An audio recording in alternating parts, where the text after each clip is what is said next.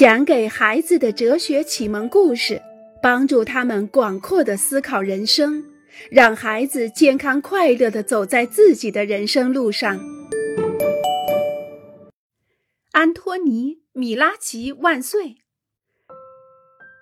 在青信城，儿童从刚识字的时候，也就是从六岁开始，就有选举权。安托尼·米拉奇今年三十岁。是青信城的市长候选人，他盘算，如果六到七岁的儿童都投他的票的话，那他就可以当选市长啦。由于他非常了解孩子的口味，所以就向他们承诺了一些好得不得了的事情。糖果将免费提供给七岁以下的儿童，孩子们只在星期二和星期四两天上学。九点到十七点之间，全部车辆禁止通行，以便让孩子们可以在路上滑旱冰和玩滑板。人们可以在所有花园和广场的草坪上行走和野餐。全市所有的孩子每个星期都将得到一张免费的电影票。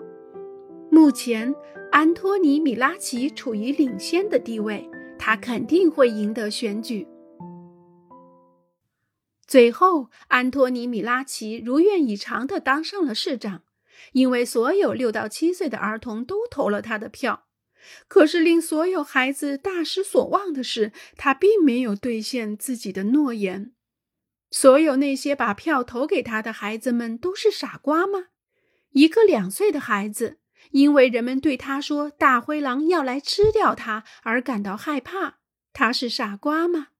不，他一点也不傻，他只不过很幼稚，容易轻信别人。也就是说，他们很容易相信大人对他们说的话，就像轻信城的孩子们一样。然而，他们还是很高兴像大人一样有选举权。但这恰恰就是问题所在：人们把他们当作大人，可是他们并不是大人。他们并没有准备好像大人那样做出这样的决定，所以最终的一切都事与愿违。孩子们被骗了。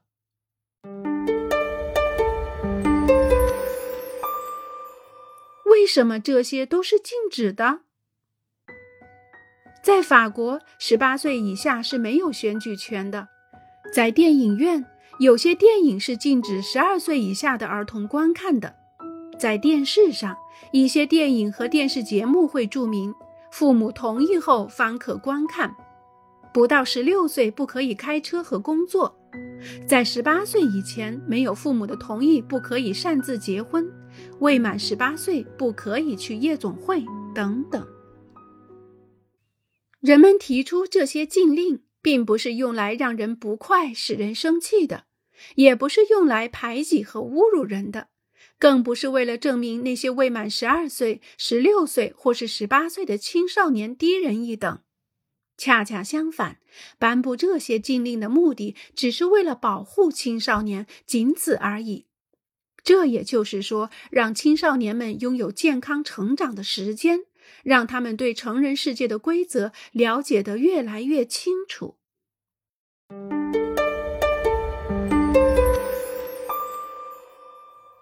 三个回合就破产了。这是弗兰克第二次跟比他年长的人一起玩这个游戏了，他又输了。他们甚至不用作弊，就轻而易举地把他给搞定了。因为在别人来到他的地盘的时候，他总是忘了收钱；当他棋子经过起点时，他总是忘了从自己的银行取钱。更糟糕的是。他竟然用自己最值钱的一条街——和平大道，换了一个破火车站。其他人建了好多酒店，只三个回合下来，他就破产输光了。在游戏中，弗兰克的对手是那些已经玩了很久的老手，他们比他更了解游戏规则，并且已经习惯于讨价还价。总之，他是在和那些有经验的人玩游戏，这很正常。没有人禁止他和更大的孩子玩游戏，因为这只是一个游戏。他很快就会从输赢中解脱出来，而且不会对他造成任何危险。可是，在现实生活中，如果孩子真和成人们处在一起，和那些有经验的人一起竞争，结果就完全不同了。所有这些事儿，大人可以做，但孩子却不可以。这是因为孩子更加脆弱，他们需要时间成长，并且在一个没有危险的环境下成长。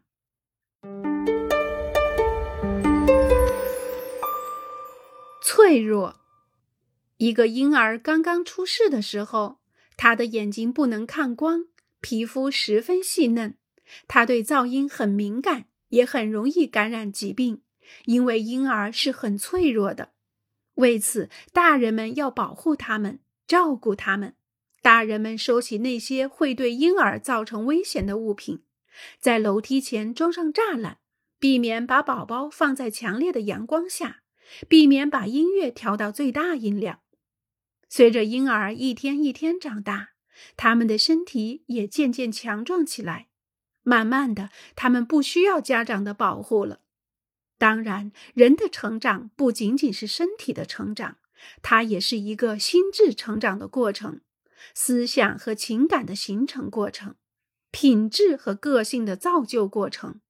所有的这些也是很脆弱的。这些东西是一点一点形成的，并逐渐的加强。成人在保护孩子的同时，也在帮助他们。成人陪伴着孩子积累起自己的经验，为的是让孩子们能够慢慢实践，并且没有任何危险。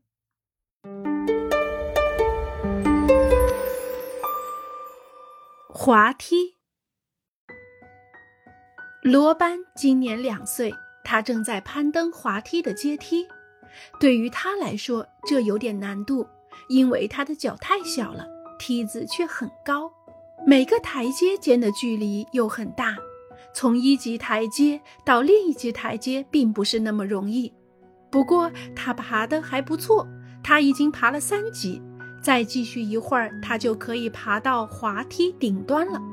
可是突然，他觉得自己腾空而起，原来是哥哥把他抱了起来，放到了滑梯上。好了，罗班，现在你就可以一直滑下去了。罗班非常生气，他并不只是想再滑一次滑梯而已，他是想自己成功的爬上滑梯。这很难理解吗？那就想象一下，如果一个成年人遇到相同的事情，他会感觉如何吧？